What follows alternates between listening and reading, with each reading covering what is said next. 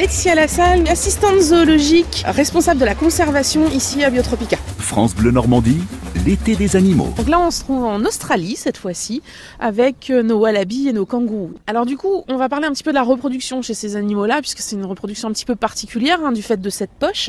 Euh, donc la poche, elle va servir vraiment à faire grandir le petit.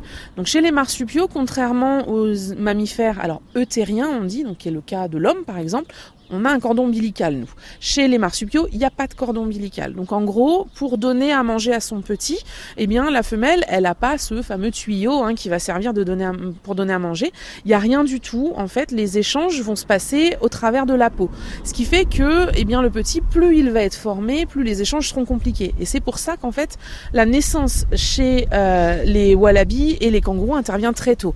À peu près 30 jours de gestation seulement dans le ventre. Et à la naissance, on va parler de de kangourou, puisque euh, c'est un tout petit kangourou qui n'est vraiment pas formé, dans le sens où il y a quatre pattes, il y a une queue, il y a une tête, il y a des oreilles, mais il n'y a pas les yeux, il n'y a rien de tout ça, il n'y a pas la peau encore. Et en fait, euh, il mesure en à peu près 2 cm de gramme. Pour vous donner une idée, c'est l'équivalent d'un sucre. Donc c'est vraiment tout petit, tout petit. Et ce petit bébé, eh bien, euh, il va aller s'installer dans la poche, et c'est dans la poche qu'il va faire le plus gros de sa gestation, finalement, le plus gros de, de sa croissance, puisque dans la poche, il va y passer entre 7 et 9 mois. Donc là, pour le coup, il y passe beaucoup plus de temps. Donc nous, en fait, on s'aperçoit qu'une femelle a un petit vers l'âge euh, du petit, là, un mois et demi, deux mois, au moment où la poche commence à être vraiment un peu plus gonflée et où le petit commence à sortir la tête de la poche. Avant ça, il est tellement petit que bah, finalement, on voit rien du tout. Nous, on n'assiste jamais, jamais aux naissances, en fait, euh, parce que bah, cette petite larve, faut vraiment être là au bon moment pour la voir euh, passer au travers des poils. Donc généralement, ça, on le voit pas. Donc le petit, au bout d'un mois et demi, deux mois, va sortir la tête de la poche pour regarder se passe, regardez ce que fait maman. Vers l'âge de 3-4 mois à peu près, il va commencer à faire ce qu'on appelle des allers-retours. Donc il rentre, il sort de la poche, euh, à la fois pour euh, aller voir un petit peu autour, voir ce que fait maman, manger un petit peu d'herbe comme elle. Et puis par contre, il rentre dans la poche pour se mettre à l'abri, pour se mettre au chaud et pour se protéger. Et il va sortir définitivement de la poche vers l'âge de 6-7 mois. Et ensuite, il rentrera plus que la tête dans la poche pour pouvoir continuer à se sevrer en fait. Et c'est pour ça qu'on estime qu'il est sevré vers l'âge de 7 à 9 mois.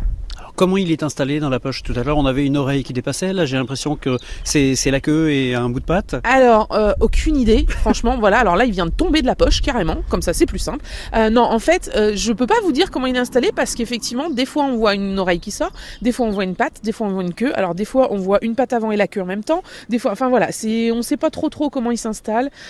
mais ce qu'on sait, c'est que dans cette poche, il y, a les mamelles qui sont très importantes et le petit wallaby, le petit kangourou, en fait, il va utiliser toujours, toujours la même mamelle. Et alors là, on peut rentrer euh, au milieu de l'enclos. Des wallabies viennent à notre euh, rencontre ou est-ce qu'ils se font plutôt euh, discrets?